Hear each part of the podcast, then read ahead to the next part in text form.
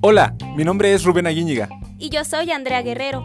Y queremos darte la más cordial de las bienvenidas a esta, la tercera temporada de nuestro podcast de Lidera Líder.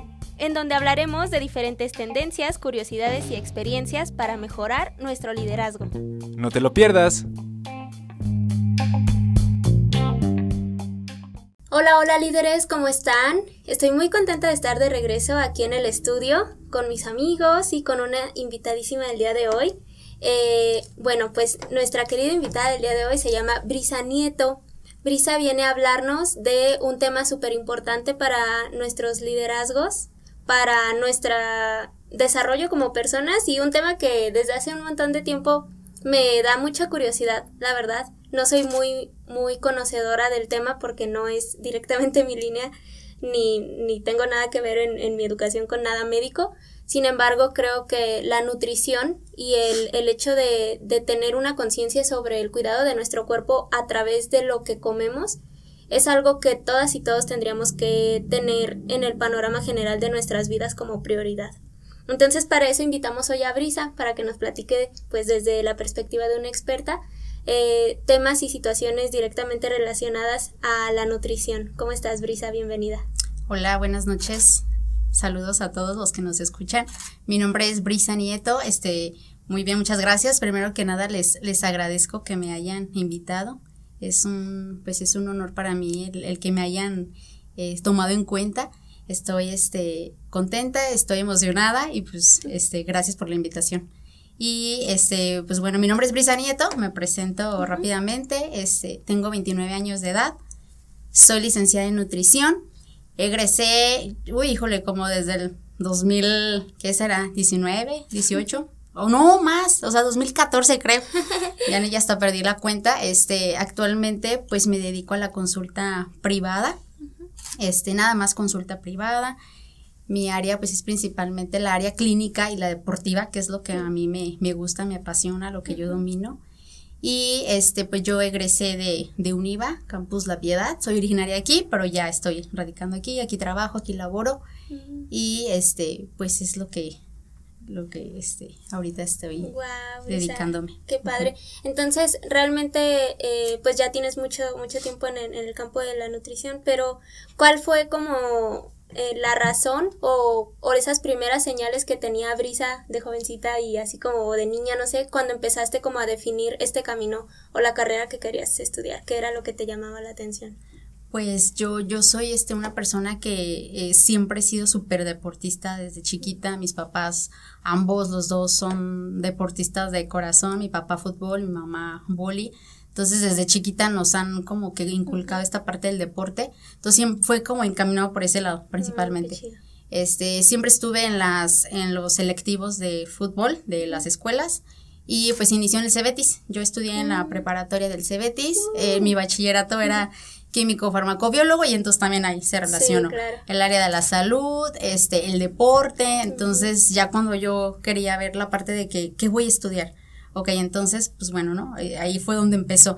Y ahí también, este, tengo una prima, hermana, es, también es nutrióloga, entonces justamente esta, ella me, me platicaba de que es, ella es un año mayor que yo, mm. entonces ella, ella estudia nutrición justamente cuando yo apenas iba a entrar. Ah, entonces me empezó a platicar, ¿no? Y es que mira las materias y hacemos esto y las prácticas. Entonces yo dije, no, pues yo creo que eso es lo mío, ¿no? Y entonces el deporte y todo esto, entonces por ahí empecé. Se conjuntó. Sí, se, se relacionó, yo dije, yo quiero esto. El problema fue que cuando yo este, salí, presenté en, en, en, la, en la UG de, de León, pero no, no quedé, me quedé en ITESI. Mm. Estuve estudiando en ITESI este, un semestre, biología, ajá. Y como era también del área de la salud, pues bueno, me quedé ahí, pero me di cuenta que no era lo mío, yo decidí mejor este agarrar otro camino y me fui a, a UNIVA, este, y ahí empecé a estudiar, empezó la, la pues, carrera, empezó el camino. Ahí se ve, pues, qué chido, siempre envidio mucho a las personas que desde chiquitos tienen como sus aspiraciones en cuanto a profesión muy, muy claras, porque a mí me costó mucho trabajo definir como, como mi vocación, ¿sabes? Ajá, como que quería estudiar y así, pero qué padre que tú desde pequeña como fuiste viendo esas señales de qué te gustaba, o sea, familiarmente ya el contexto que llevabas eh, y cómo, cómo podías llevar ese gusto, ese hobby a lo mejor o ese estilo de vida, pues a, a que fuera tu sustento profesional. Entonces, qué padre, me gusta mucho escuchar las historias de cómo eligieron carrera las personas. Ojalá que la, los o las líderes que estén escuchando este, este podcast y que a lo mejor estén en, en una situación en la que tengan que elegir una carrera o una especialidad o algo, pues estos más o menos detalles puedan que lo tomen en cuenta, ¿no? Que vean cómo, o sea, en qué, qué, qué, qué aspectos, o sea, van encaminados como a, a, lo que nos gusta, a lo que nos gustaría ejercer en algún momento, en lo que va a ser tu sustento, como mencionas, a lo que te vas a dedicar toda tu vida, a lo que le vas a dar pasión, a lo que te gusta y que lo vas a hacer pues de, de buena manera, no, no enojada o, o que ya no, quiero trabajar, ajá, no te va a pesar y lo vas a hacer pues de manera espontánea, Se va a ir dando. Y que aparte, o sea, no siempre es a la primera, ¿sabes? O sea, esta parte de que a, a, veces el camino como que se desvía un poquito o toma un, una forma, un aspecto que tú no pensabas, pero pues todo eso es parte del camino y parte de ir aprendiendo y pues cuando algo es este para ti, pues no se, no se va a quitar. Te está esperando. Pues qué chido, Brisa. Muchas, muchas gracias por estar aquí el día de hoy. Te digo, yo desde mi punto de vista, yo soy ingeniera en gestión empresarial, entonces no tengo nada que ver con las áreas de la salud. Sin embargo, soy muy curiosa. Entonces, eh, pues me, me, va a gustar por ahí resolver algunas dudas que también nos han compartido los y las líderes que nos escuchan o aquí mismo en el equipo que estuvimos por ahí conjuntando. Una de las primeras cosas que quisiera tratar, bueno, pues es, es claro, ¿no? Que la nutrición es importante en todos los aspectos de desarrollo humano, pero algo que, que, yo quería mencionar es la relación, o sea, aquí hemos hablado inclusive de alma, de espíritu, de toda esta parte espiritual de las personas. Y yo sí eh, me he dado cuenta desde hace como poquito más de un año que le presté atención a, a la nutrición de mi cuerpo, a mi alimentación y mis hábitos, cuán relacionado está tu estado anímico y tu estado hasta inclusive espiritual con la nutrición de tu cuerpo, con tu alimentación. O sea, yo era algo que le echaba la culpa al estrés, al trabajo, al descanso, pero no volteaba a ver qué era lo que estaba consumiendo, o sea, qué estás La parte más importante. ¿Qué piensas acerca de esto? Sí, yo creo que la, la para mí, por ejemplo, bueno, el, por ejemplo, vamos a hablar de la población en general, ¿no? Yo considero que ahorita poco a poquito ya hemos avanzado un poco más en la parte de, de, que se interesan más, que están más alerta, que quieren hacer cambios y ahora de, de pandemia para acá aumentó todavía más. Entonces sí fue como que algo de, o sea, una alerta de que estás enfermo o este cambia tus hábitos, te sientes mal, eh, las emociones, en mi estado de ánimo y entonces empezaron a buscar nutriólogos, nutriólogos, nutriólogos. Entonces siento que la carrera va para, para más y la población poco a poquito tiene que ir como haciendo conciencia de que claro, la, o sea, la, la, nutrición es vital, es importante, es es esencial para, pues, para todo el cuerpo. Sí. Y los beneficios que te va a aportar cuando realmente haces el, el cambio. Y en, en, mi aspecto, por ejemplo, este, pues también es súper importante, ¿no? Yo les digo a los pacientes, es que el nutriólogo es el ejemplo del paciente. O sea, si, si yo como nutrióloga no, no doy el ejemplo no hago este mi alimentación saludable, no hago ejercicio, no descanso y yo lo estoy este indicando para mi paciente, pues siento que pues, no hay coherencia, ¿no? Entonces, también tiene que ser súper importante para, para tanto para el nutriólogo como para el paciente, ¿no? La, la, la importancia de la nutrición. Y en todas las diferentes etapas de la vida, en bebés, porque luego también como que está esa idea de que los niños no tienen que hacer dieta. Y es que como que es, eh, más bien ese término de dieta está mal, este, está mal ahí indicado. Ajá, sí, claro, porque eh, la gente piensa dieta, ah, quítale alimentos, quítale todo. No va a comer. No va a comer, pura ensalada, pura lechuga, o sea, puras verduras. Entonces, ya esa idea, pues, poquito a poquito se va, este, erradicando. Pero en sí, pues, ese término, eh, eh, dieta es lo que comemos en general, ¿no? Lo que comes tú, por ejemplo, en tu día. ¿Sí? Ya plan de alimentación o alimentación saludable ya es diferentemente, ajá, ya está totalmente diferente. Entonces, la nutrición va desde bebés, desde recién nacidos con la lactancia materna, hasta la vejez. Entonces, pues va de acuerdo como a, las etapas. A las etapas. Y fíjate que ahorita que dices todo esto de los bebés y así, o sea, a veces que yo pienso, Andrea, tienes que ser tu propio bebé. Porque, o sea, nos ponemos a pensar y sales del hospital y a las mamás les dan así como una lista de cada cuándo tiene que comer el bebé, qué tiene que comer, cuántas onzas y así. O sea, y es pues por su etapa de desarrollo y tal, ¿no? Pero pues la realidad es que seguimos creciendo, seguimos teniendo diferentes eh, exigencias en la vida, entonces tienes que ir adaptando tu manera de comer. Yo recuerdo la primera vez que fui con una nutrióloga, yo no pensé que me fuera a preguntar como mi rutina del día a día, o sea, ¿qué haces? Este, cómo es tu trabajo y así, o sea, yo la verdad pensaba que me iba a, medir a pesar y sobre, sobre eso. Y no, o sea, pues es como sobre tu exigencia física y, y a qué estás acostumbrado que se va el plan pues de alimentación y tal, ¿no? Entonces, ay, me sentí, me sentí que estaba tratándome como mi propio bebé. sí, y fíjate que, o sea, ahorita que mencionas también esta parte de que hay veces también hay, hay nutriólogos que, híjole, también hay como que esta parte de la nutrición la hacen como muy este, o sea, hacen cosas que, que digo, no, es que esto de dónde lo sacaron, o sea, hay cosas que, por eso a veces el paciente también tiene miedo a las dietas porque hay nutriólogos o, no nutriólogos que están practicando y o sea, están, están este, elaborando en esta área y hacen cosas que, que no tienen que hacer. Y entonces ahí es donde el paciente se queda espantado. De hecho, ¿qué crees que, o sea, ahorita me estoy acordando de una historia de terror es que, ay, no, te, te lo juro que yo, es como cuando no vas al psicólogo por un buen de años porque le tienes como esa etiqueta así de que no, este, es para cuando neta esté súper mal o no aguante. Cuando en realidad no, o sea, es un especialista que te puede acompañar en todo, ¿no? Pero yo me acuerdo de una historia de terror súper fea de un, un, un especialista de la nutrición que no, no inventes, o sea, eh, promovía mucho como estos trastornos de alimentación. O sea, en lugar de ser una alimentación saludable o de tener como algún apoyo para tener un cuerpo sano, pues estaba orillando mucho a las personas a, que iban con él a que tuvieran incluso, o sea, no supe al final si era cierto, pero, o sea, incluso consecuencias fatales, ¿no? Y es como no inventes, te, te empiezan a meter esta idea de que dieta precisamente es acabarte tu cuerpo cuando no es así. Creo que ahora las redes sociales, y no sé si te, ha pasado que ahora están algunas veces incentivando un poquito más a que no debe ser eso. o sea, que a que tienes que cuidarte un poco más en términos generales y la nutrición es una de ellas. Sí, claro. Entonces hay que buscar también muy bien dónde... ¿Cuáles crees que serían como las red flags de, de un o de un tratamiento, por ejemplo, o sea, cuando las personas pudieran decir, ok, esto no me está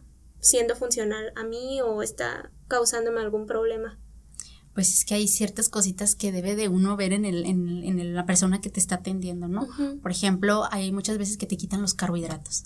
O sea, esa es como la principal. Luego, este, le temen, ¿no? no quieren carbohidratos, no quieren arroz, no quieren tortilla, no quieren fruta, por lo mismo de que, este, hay gente luego que sí es bien conocedora y se mete a indagar y, buscar y a veces, o sea, te quedas como impactada de, o sea, ella busca información, ella sabe.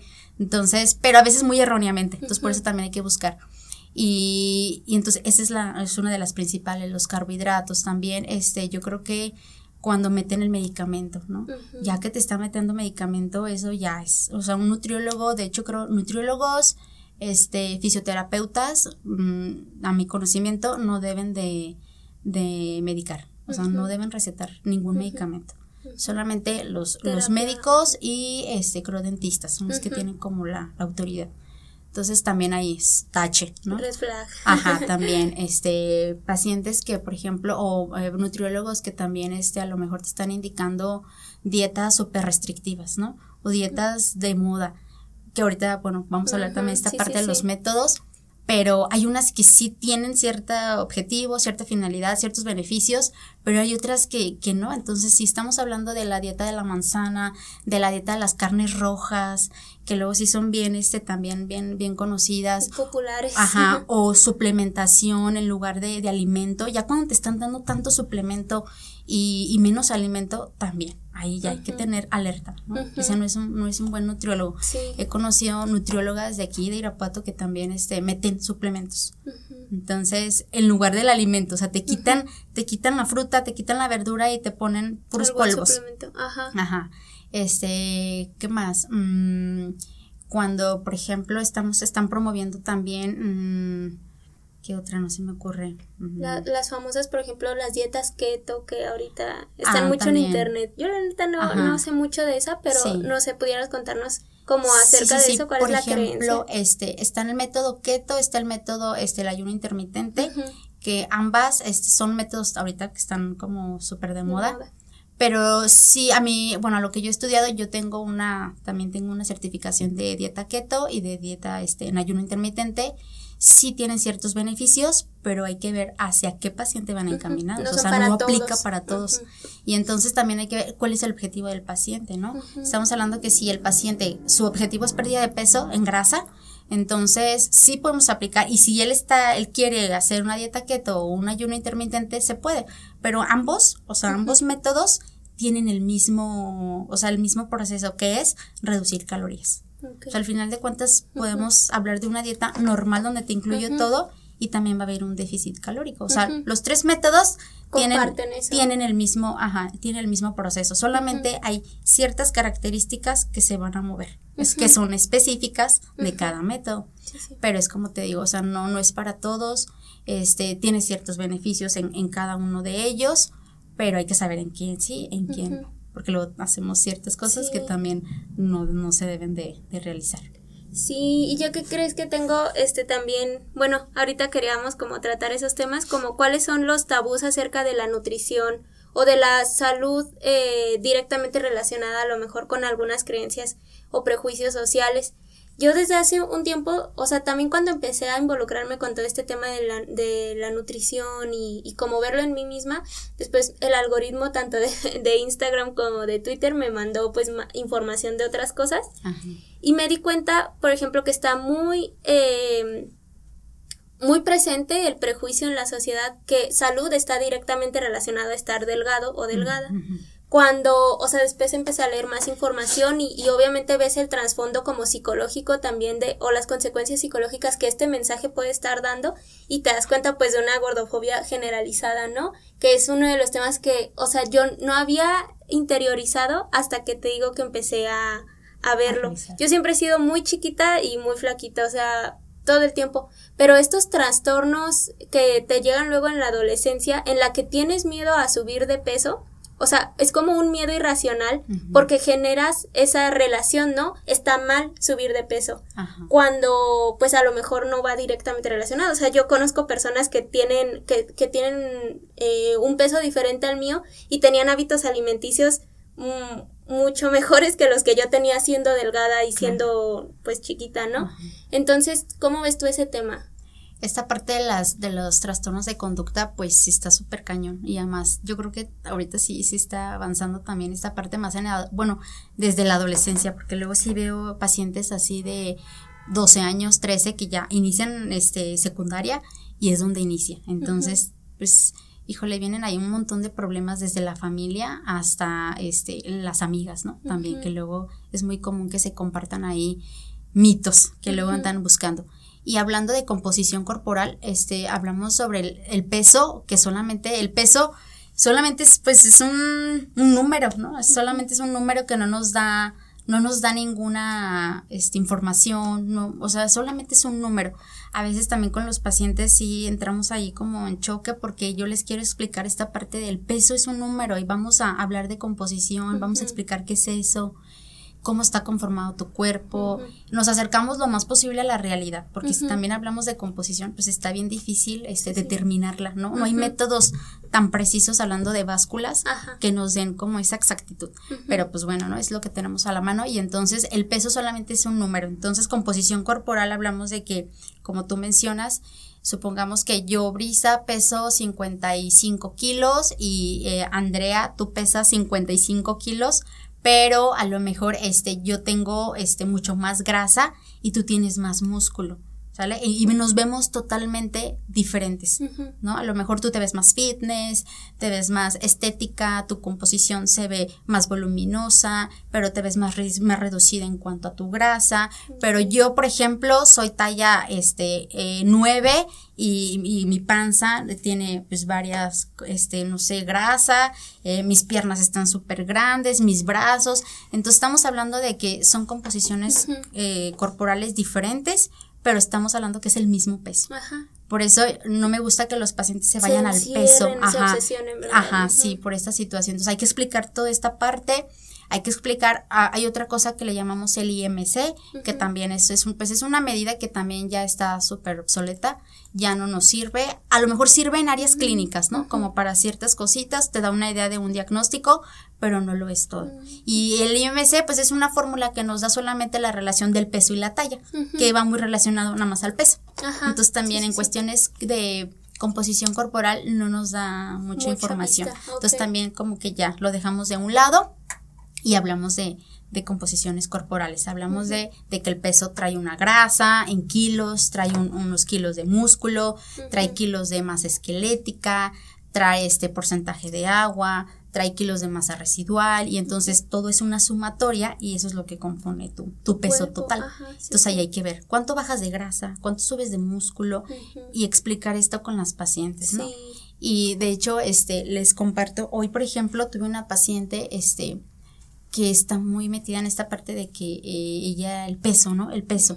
Y deja de comer todo y está súper, este, trae un trastorno que le llamamos, este, bueno, le llaman, este, dismorfia de Ah, dismorfia corporal. Ah, dismorfia corporal. Sí, sí, sí, que te sigues viendo, o sea, bajas de peso, pero el espejo sigue siendo igual. Ajá, ajá. Ella me enseñó una foto de cómo estaba antes, que inició su proceso como de pérdida de peso, pero nunca se orientó con un nutriólogo. Ella lo hizo por sí solita. Entonces, este, ella se empezaba a quitar comida, empezó a hacer ejercicio, pero es de las que se quita así totalmente el alimento. Y pues claro que bajaba, ¿no? Pero cuando te quitas alimento de una manera tan drástica, vemos mucha masa muscular perdida. Y entonces, pues probablemente sí perdió mucho peso, pero perdió mucho músculo. Entonces también hay que, o sea, es la importancia, ¿no? De la composición corporal. De y me, con un especialista. Ajá, y entonces me mostró una foto de que ella estaba pesando arriba de 100 kilos y ahorita estamos como en 80. Entonces ya es una diferencia muy grande y me enseñó las fotos y entonces ella, ella se ve igual, o sea, ella no tiene, no, se ve el cambio. Ajá. Entonces, pues ahí es donde entra ya también la, parte psicológica. Ajá, la psicología. Sí, o sea, igual tú recomendarías, o por ejemplo, cuando te llegan pacientes de este tipo, recomiendas como que también a la vez de tener un tratamiento eh, nutrición y, o, o sí, de, de tú como especialista en nutrición, puedan estar acompañados de algún especialista a lo mejor en psicología o Sí, claro, la parte multidisciplinaria es bien importante porque también he tenido pacientes que traen muchos, muchos problemas este, psicológicos, emocionales, y entonces sí hay que canalizarlos con el especialista, porque si no realmente no les funciona el tratamiento. O sea, tengo pacientes que regresan, regresan, regresan, bajan, suben, bajan, y toda la vida están así. Entonces son pacientes que no han aprendido, ¿no? ¿Cuál es el, cuál es el hábito que hay que mantenerlos, que hay que continuar. Y entonces vuelven a retomar todo lo anterior y es otra vez en volver a iniciar. Pero ahí hay muchos problemas emocionales, ¿no? Donde comen, comen por, por, por, por, emociones. Ajá, sí, muchas veces está muy ligado a eso, ¿no? El, estado anímico determina cómo quiero comer o cómo... Y, y creo que cuando aprendemos a... Bueno, a mí me pasó al revés. Cuando aprendemos a invertir esa ecuación, digamos, ya no es cómo lo como me siento, sino cómo como me quiero sentir. Ajá, sí, claro. Entonces, yo, o sea, bueno, este, quería, quería hablar también un poquito acerca de eso. ¿Cuáles crees que serían como esos pequeños hábitos alimenticios que las y los líderes que nos escuchan pudieran estar adoptando a lo mejor para comenzar? O sea, si bien todavía no se acercan como a un especialista, pero como para ir seteándose en el mindset de, o sea, una responsabilidad sobre mi nutrición o sobre mi alimentación yo creo que para poder iniciar, porque hay muchos pacientes que también traen hábitos de añísimos súper malos, entonces lo principal es, nosotros como nutriólogos, cuando hacemos, cuando generamos o hacemos, elaboramos un plan de alimentación, la idea es como que tu platillo tenga mínimo pues un alimento de cada, de cada grupo de alimento. Entonces yo creo que lo principal es armar un menú donde mínimo tengas una verdura, tengas una porción de carne y tengas un cereal, que en este caso estamos hablando que puede ser tortilla, puede ser arroz, puede ser tostada, estamos hablando de papa también, o sea, hay muchos cereales donde se, bueno, es, es, como conocer un poquito más de esto, pero mínimo, ¿no? Iniciar con un platillo, que cada una de tus tres comidas mínimo tenga eso en, en tu menú. Y este, pues iniciar con la actividad física. Cualquier tipo de actividad, lo que, lo que sea el chiste es empezar a activarte. Porque una cosa es actividad, una cosa es ejercicio, otra cosa es deporte. Y pues mínimo iniciar la actividad física, que es cualquier movimiento que podemos generar. Muchas veces también los, los, las personas, pues la mayoría son sedentarios, son inactivos totalmente. Y más cuando los trabajos pues son estar sentados o movimientos muy pequeños, hay un gasto de energía muy pequeñito y entonces el paciente come más, la, la, quema o la, el gasto de energía es menor y empieza el, sobrepeso, empieza el aumento en grasa. Entonces, esa es la otra, ¿no? Activarnos lo más que podamos. Hay un término este, que le llaman NEAT, el cual significa es, son calorías que tu cuerpo está gastando en algo que no es ejercicio, que no es deporte. Y entonces, pues, a hablar con el paciente, ¿no? Pues vamos a iniciar este un poquito de, de más movimiento durante tu día, ¿no? Que si estás sentado todo el día, párate al baño, vete a bajar las escaleras, o sea, estar más movimiento para que iniciemos este, pues mínimo un, poquito de actividad. Ya después empezamos con ejercicio, ya a lo mejor después empezamos con algo ya más de deporte, que ya hablamos de competencia y así. Otra cuestión sería este empezar a, a yo creo que la parte del el estreñimiento es súper también este común en las personas. Entonces, la fibra es bien importante y hablamos de las verduras y de las frutas que son los que principalmente lo aportan y la ingesta del agua, ¿no? es como una mancuerna, una sinergia. Y entonces también el agua, ¿no? Empezarla a incluir, porque también tengo muchos pacientes conocidos que no toman nada de agua. Entonces, empezar la ingesta. Y más ahora que hace tanto calor, el, la pérdida de, de, líquidos es mayor y más en aquellas personas que pues sudan mucho, que tienen mucha pérdida de, líquidos, hidratarse. Sí, sí. Hay una fórmula este, que nos indica que es de 1. Ah, una, una kilocaloría por un mililitro. Entonces, más o menos, porque luego nos dicen, ¿cuánto es lo recomendado de agua?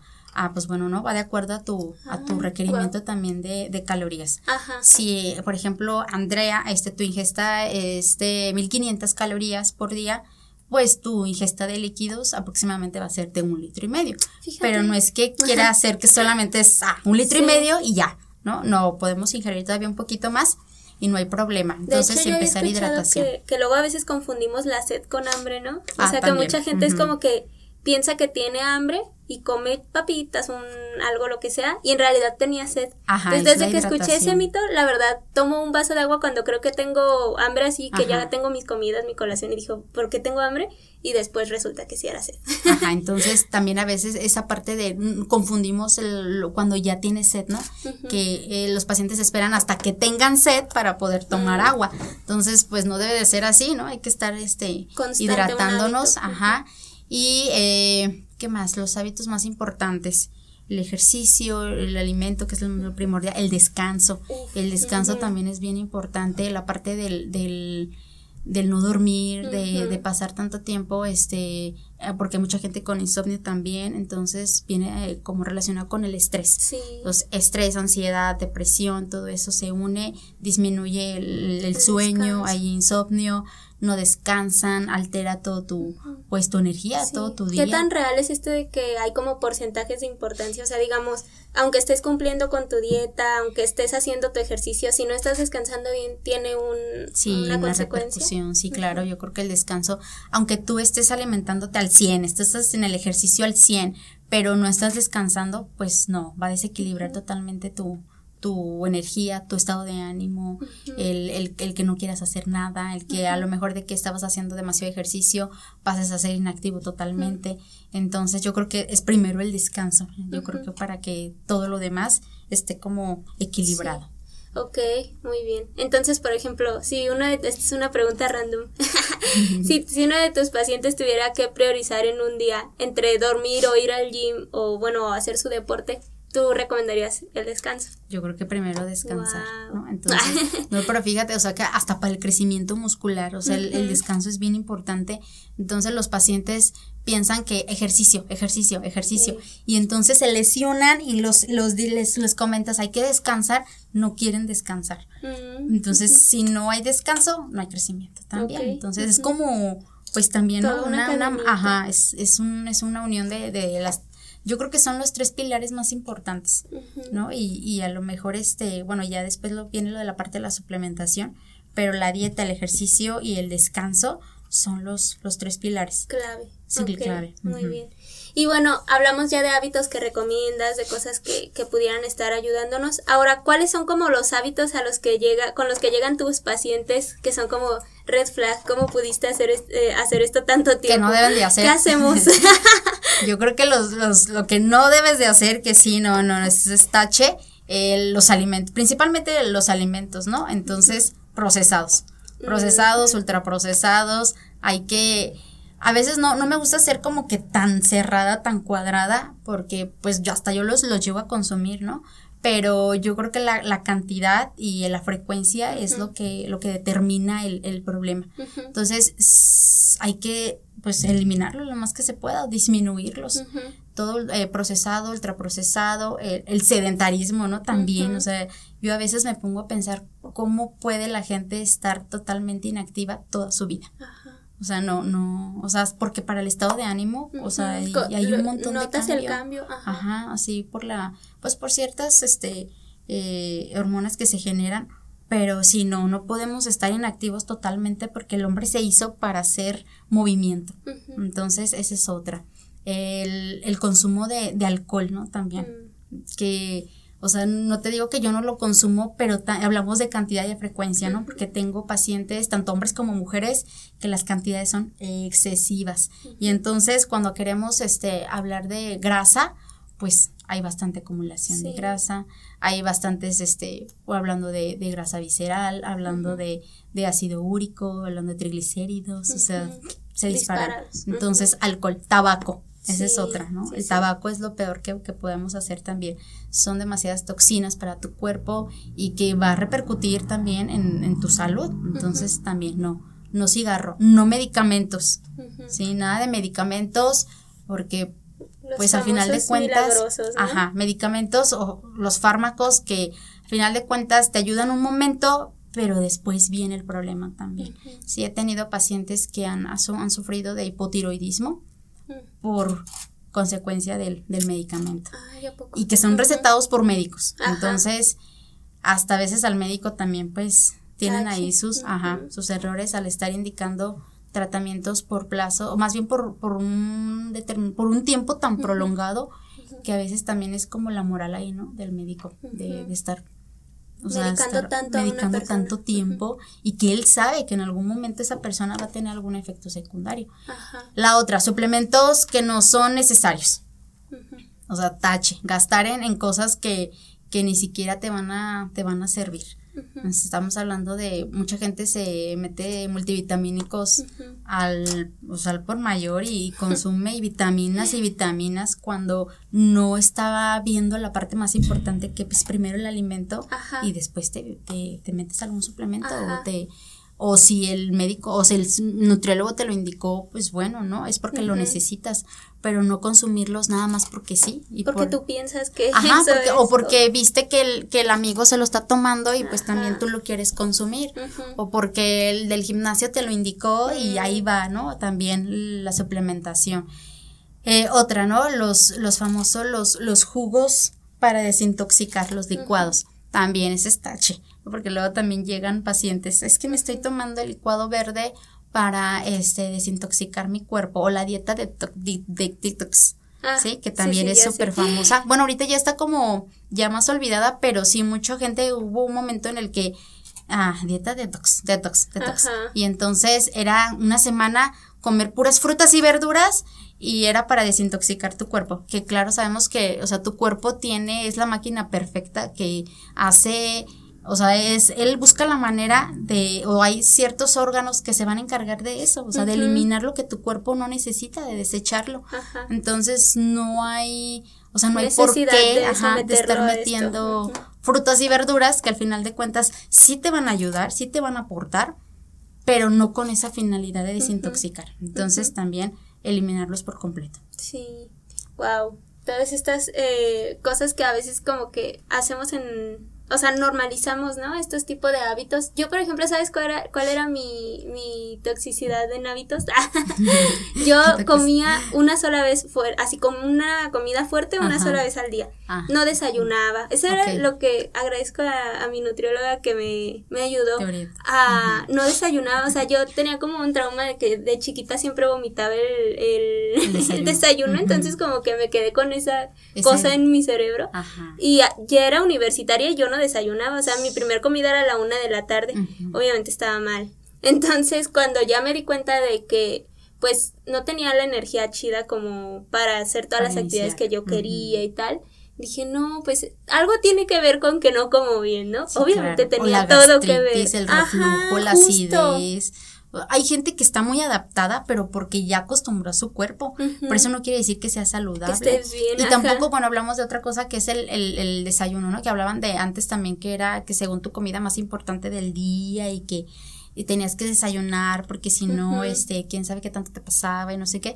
Pues bueno, eso también es un mito, ¿no? No es la comida más importante porque todas, o sea, si hablamos de tus tres comidas del día, las tres traen calorías, por lo tanto, todas tienen importancia porque tienen un, requerimiento, o sea, traen una, una, una energía que te la va a aportar a tu cuerpo. Entonces, no es, el, no es la comida más importante, pero es importante. O sea, hablamos de que todas tienen como la igualdad de la importancia.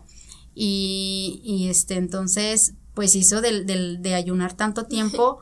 pues sí va a provocar un montón de efectos secundarios a tu cuerpo. Sí, incluso yo pienso que hasta desbalance hormonal, no sé, o sea, Fíjate que hablamos de, bueno, es que el ayuno intermitente es muy, algo muy, muy similar a esta parte el ayuno intermitente sí tiene sus beneficios, pero es una adaptación también, ¿no? Al cuerpo de, cada, persona. Y es ahí donde te digo. Y con una supervisión. Ajá, sí. Y cómo va a ir indicado y, cuál, cuál, cuál va a ser el ayuno que vamos a considerar, porque hay de diferentes horas. Entonces, cuál se va a adaptar a tu, a tu estilo de vida, cuál se va a adaptar a tus hábitos que tú tienes, a tu, este, a tu manera de, consumir alimentos, pues a todo eso. Entonces, sí hay que tener cuidado con los ayunos. Sí, con prolongados por tantos años. Sí, no sean Andrea. tanto tiempo, imagínate, ¿no? Toda su vida sin querer desayunar, pues todo mal. Sí. Sí, y otra, por ejemplo, de las red flags que lo, eh, esto que comentabas, que a veces pensamos que hacer dieta, o sea, queremos como, no, vamos a bajar de peso, dejo absolutamente tortillas y todo carbohidratos. Sí, o sea, creo que también eso tiene una consecuencia pues como anímica porque también la comida yo creo que no es solamente como no cumple solamente una función mm, como vital o de nutrición o, física pues sino que para mí la comida también es un encuentro cultural. O sea la comida nos une a las personas. Y creo que cuando dejamos de lado esta parte y nos obsesionamos queriendo pensar que la comida solo cumple en nuestra vida una función eh, pues digamos biológica nos separamos de esta parte humana que nos hace conectar a través de la comida. Te empiezas a sentir mal porque ya no puedes tú en tu automedicación, ya no puedes comer ciertas cosas. Y eso obviamente tiene repercusiones en tu estado de ánimo. Ya no frecuentas a tu familia de la misma forma, ya no te unes a comer. Ajá, la parte social. ¿Tú cómo ves esta parte? sí, sí, sí, sí. Muchos pacientes también lo, lo comentan, ¿no? Que, por ejemplo, una fiesta y entonces ahí es como, pero siento que no hay que ser como que tampoco tan cuadrados, ¿no? Yo trato de ser bien flexible con los pacientes y no te voy a decir, ay, llévate tus toppers a la fiesta y, y sepárate de tu familia porque te van a estar, este, eh, bombardeando, ¿no? De por qué te traes la comida. No, pues no importa, o sea, come lo que hay, pero es donde hablamos cantidad y, frecuencia. O sea, si tú sabes que en, lo demás has sido responsable, disciplinado, y tal, pues obviamente una comida así no, no te tiene que provocar el miedo de, wow, voy a subir. Sí, es como la dieta, o sea, sí un plan de alimentación, pero que sea flexible, ¿no? Donde también puedas encontrar esta parte de, de salir con tus amigos, e ir a un restaurante, eh, seleccionar algo que más o menos a lo mejor se pueda adaptar a lo que tú tienes. Hay bebidas que también pueden entrar, entonces ser como más Sí, ¿no? Más, flexibles y no tan cuadrados de, no, lo que viene ahí y, y eso es lo que tienes que comer. y entonces ahí sí, ya te separa de, de tu, pues de tu familia, de tu ambiente, de tus pues, amigos. Pues culturalmente como que sientes ahí un, una, una, restricción totalmente, sí, muy, muy y siento que por eso mucha gente luego lo deja, ¿sabes? O sea, como que ya no lo vuelves un, un, hábito de largo plazo porque se convierte en algo que quise hacer en algún momento y no es como mi estilo de vida, ¿no? Lo que tengo que cuidar. Sí, sí, sí. ¿Sabes? Otra cosa que quería preguntarte, ay, se nos está acabando el tiempo, se va muy rápido. Pero otra, ¿tú qué punto de vista tienes, por ejemplo, a, a las dietas vegetarianas, por ejemplo? Vegetarianas, a, a mí me parece que es una buena, es, también es otro método, es otro estilo de vida también tiene muchísimos beneficios, este, también aplica para, o sea, si el paciente ese es su, su ideología y por cuestiones a veces culturales, de, del cuidado de, del, pues, ajá, del medio ambiente, que empiezan a hacer este, este tipo de, de métodos, pues para mí es muy respetable, es, la verdad es que yo he visto pacientes que son hipertensos, presentan eh, diabetes y llegan a tener ese estilo de vida y rápido sus, sus parámetros empiezan a, modificarse, a ah, controlarse, el paciente se siente bien físicamente, trae energía, a pesar de que se, se eliminan ciertos alimentos, pero este, hay otras cosas que ya son también un poquito más, más estrictas, como hablando del, del veganismo. Sí. Que también es, pues es otra onda también, pues a mi parecer es, o sea, yo respeto, no, no me agrada tanto esa parte, pero pues también, ¿no? Se puede... Y creo que con supervisión, ¿no? Sí, también con supervisión, ajá, también mucho cuidado con eso. Tuve un paciente, este, súper alto, como de 1,85, tiene como 20 años, está en universidad, este, y empezó con esta parte, empezó con eh, la parte del vegetarianismo y luego este, él quería ser vegano totalmente. Entonces, yo desconozco, no, no, no conozco muy bien este tema del veganismo entonces yo le, yo le platiqué, mira, ¿sabes qué? Yo no conozco mucho la parte de las recetas, toda esa parte del, equilibrio de, los macros. Entonces eh, yo hice su requerimiento, la proteína, pero hablamos más de que es proteína este, de origen vegetal. Y como su él quería el aumento de masa muscular, entonces todavía me lo ponía como un reto, ¿no? Ajá. Entonces dije, pues bueno, ni modo, vamos a ver y empezamos, ¿no? Y, pero lo pasé, el, problema era que el paciente tampoco no era como que tan, tan disciplinado. Y luego el ejercicio, ¿no? Que también a veces les cuesta un montón de trabajo, la, la constancia. Entonces también era un paciente en el que apenas empezaba como el ejercicio y el gusto y, esta parte, entonces le faltaba un poquito más de constancia, pero su requerimiento era como de 3.500 calorías. Entonces, hablamos de, de, que eran alimentos en cantidades súper grandes y ahí es donde podemos meter suplementación. Sí. Pero en como en ciertos puntos. Ajá. Entonces, sí le costaba un montón ganar masa muscular. Sí aumentó poquito, nos tardamos un buen lapso, pero ya llegó un punto en el que como que... No aguantó. Sí, no aguantó. Yo creo que sigue con su estilo de vida, pero o sea, del veganismo, pero sí. sí, está, está complicado. Está complicado. Sí, ¿qué crees que, o sea, también hay red flag? Yo he intentado en varias ocasiones de mi vida ser vegetariana, pero no lo he hecho con la supervisión de un adulto. O sea, no me ha acercado ningún especialista que me diga cómo voy a suplir todo. Es totalmente mal, o sea, neta no, no lo hagas. Y es que hay, diferentes, hay diferentes términos también en, esta, en esta parte del vegetarianismo, porque pues hay gente que sí, por ejemplo, agrega el huevo, o agrega lácteos, o a lo mejor nada más agrega este carnes este puras blancas sí sí quesos. ajá ajá de origen este animal o solamente este o sí totalmente vegetarianos completos. O sea hay como diferentes términos no entonces también ahí va enfocado a lo que el paciente quiere. Más o menos. Por ejemplo o sea yo lo, lo he hecho mal las veces que lo he intentado porque no me disciplino en cuanto a la, o sea, cómo voy a suplirlo, ¿no? Pero, o sea, qué bueno que me dices que es posible. es posible un es, mucho más flexible, sí, claro. Sí, se ven un montón de beneficios que también, o sea, una vegetariana con una dieta este estándar normal donde metes todo tipo de alimentos se ven los mismos beneficios. Ajá. Pero bueno, no hablamos de que ahí ya va en cuestión del del paciente, ¿no? De lo que él, él quiera, de su finalidad. Sí, sí.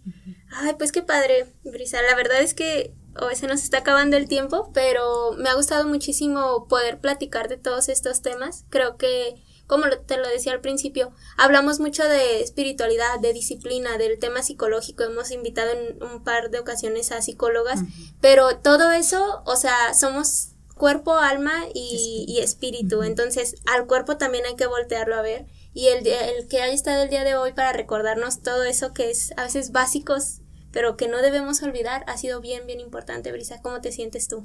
Pues bien, me siento contenta. Gracias por invitarme. Creo que este es algo algo padre. Este, pocas veces he estado así como que al aire, que la gente me, me escucha. También es un reto para mí porque me quiero todavía meter más esta parte de las redes, el Instagram que ahorita está como el boom de, de los live, del, o sea, de, de, estar como activa en, los videos y en esto.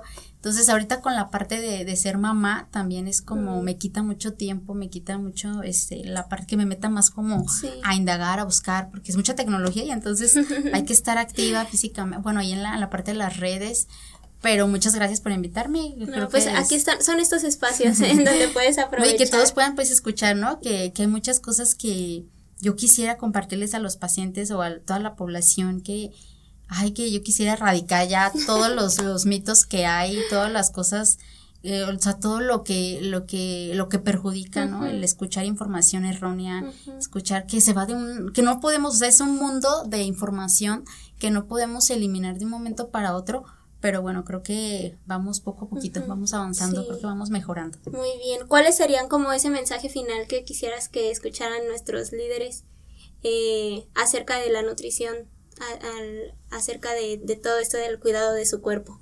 Pues yo los invito a, a todos los que me escuchan, los invito a que empiecen, iniciemos a hacer un cambio, aunque sea pequeño, con esta parte de que empecemos a, disminuir alimentos procesados, poco a poquito, empecemos a, no eliminar a lo mejor por completo, pero sí a disminuirlo lo más que se pueda y empezar a hacer alimentos un poquito más saludables, empezar a, hacer cambios que, que, que nosotros veamos eh, en nuestra, o sea, físicos, que te sientas bien, que, que te den energía, que empecemos a hacer ejercicio, que se empiecen a mover, empiecen a buscar alguna actividad que, que sea de su gusto, que les genere, o sea, que les guste, ¿no? Que no sea como este obligada, porque si no también el paciente no lo hace. Entonces empecemos a activarnos, empecemos a, a hidratar nuestro cuerpo, este, el cuerpo eh, es, es un 60, 70% líquido y el agua es bien importante en un montón de procesos pues fisiológicos, bioquímicos del cuerpo, entonces son necesarios. Entonces hay que empezar a hidratarnos,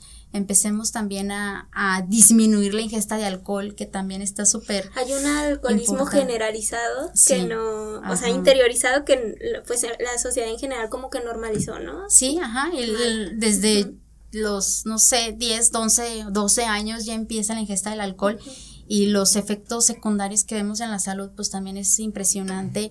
El cigarro también hay que empezarlo a, erradicar, que a veces los pacientes me dan justificaciones de que se sienten relajados y que les ayuda la defecación y que no sé qué, pero son muy malos hábitos, ¿no? Que van a repercutir en la salud y que si empezamos como a hacer cositas así chiquitas, que yo no les digo quítenlo por completo, pero bueno, empezar como a, a disminuir paulatinamente, pues yo creo que vamos a ver bastantes cambios en, pues nuestro físico, en, nuestra, en, nuestro cuerpo. Muy bien, pues muchas gracias Brisa. Yo la verdad me quedo con muchas cosas que nos dijiste hoy. Una de las principales, pues esta como liberación acerca de la obsesión con los, con el número del, de la báscula, ¿no? O sea, no te obsesiones con eso y, y más bien aprende como a, a, acercarte a un especialista y a valorar todo lo, lo, demás que tu cuerpo tiene que ofrecerte más que un número en una báscula. O sea, todo por lo que es importante la nutrición más que por el número que aparezca ahí. Y otra cosa, eh, algo que dijiste, nuestro cuerpo está hecho para estar en movimiento, entonces no recordar, no olvidar eso, o sea, eh, tratar de recordar todo el tiempo de que nuestro cuerpo pues le gusta estar moviéndose y eso es lo que hay que darle. Y ya pues para finalizar, decirle a todos que ah, pues se acerquen a su especialista de, de, la nutrición más cercano. Si quieren ir con Brisa, que estuvo el día de hoy, no sé si quieras compartirnos tus redes sociales, cómo sí, claro, este, bueno, primero lo último, ya que quiero mencionar, busquen información este real, información verdadera, de confianza información con evidencia, donde haya este artículos, una, una plataforma donde te estén indicando estos son lo que se hizo, o sea, que sí haya una base, ¿no? No, no se vayan como con el que bajó 20 kilos y, ya a ti te quiere dar también la misma receta y quiere estar este elaborando en el área de nutrición cuando no tiene una pues no tiene un conocimiento. Entonces busquen información real ¿Vale? No se vayan luego, luego con lo que vemos en las redes sociales. Y pues bueno, este, en mis redes sociales me pueden encontrar como Brisa Nieto Nutrióloga. Estoy en Facebook, en Instagram y estoy a sus órdenes para que, para lo que gusten.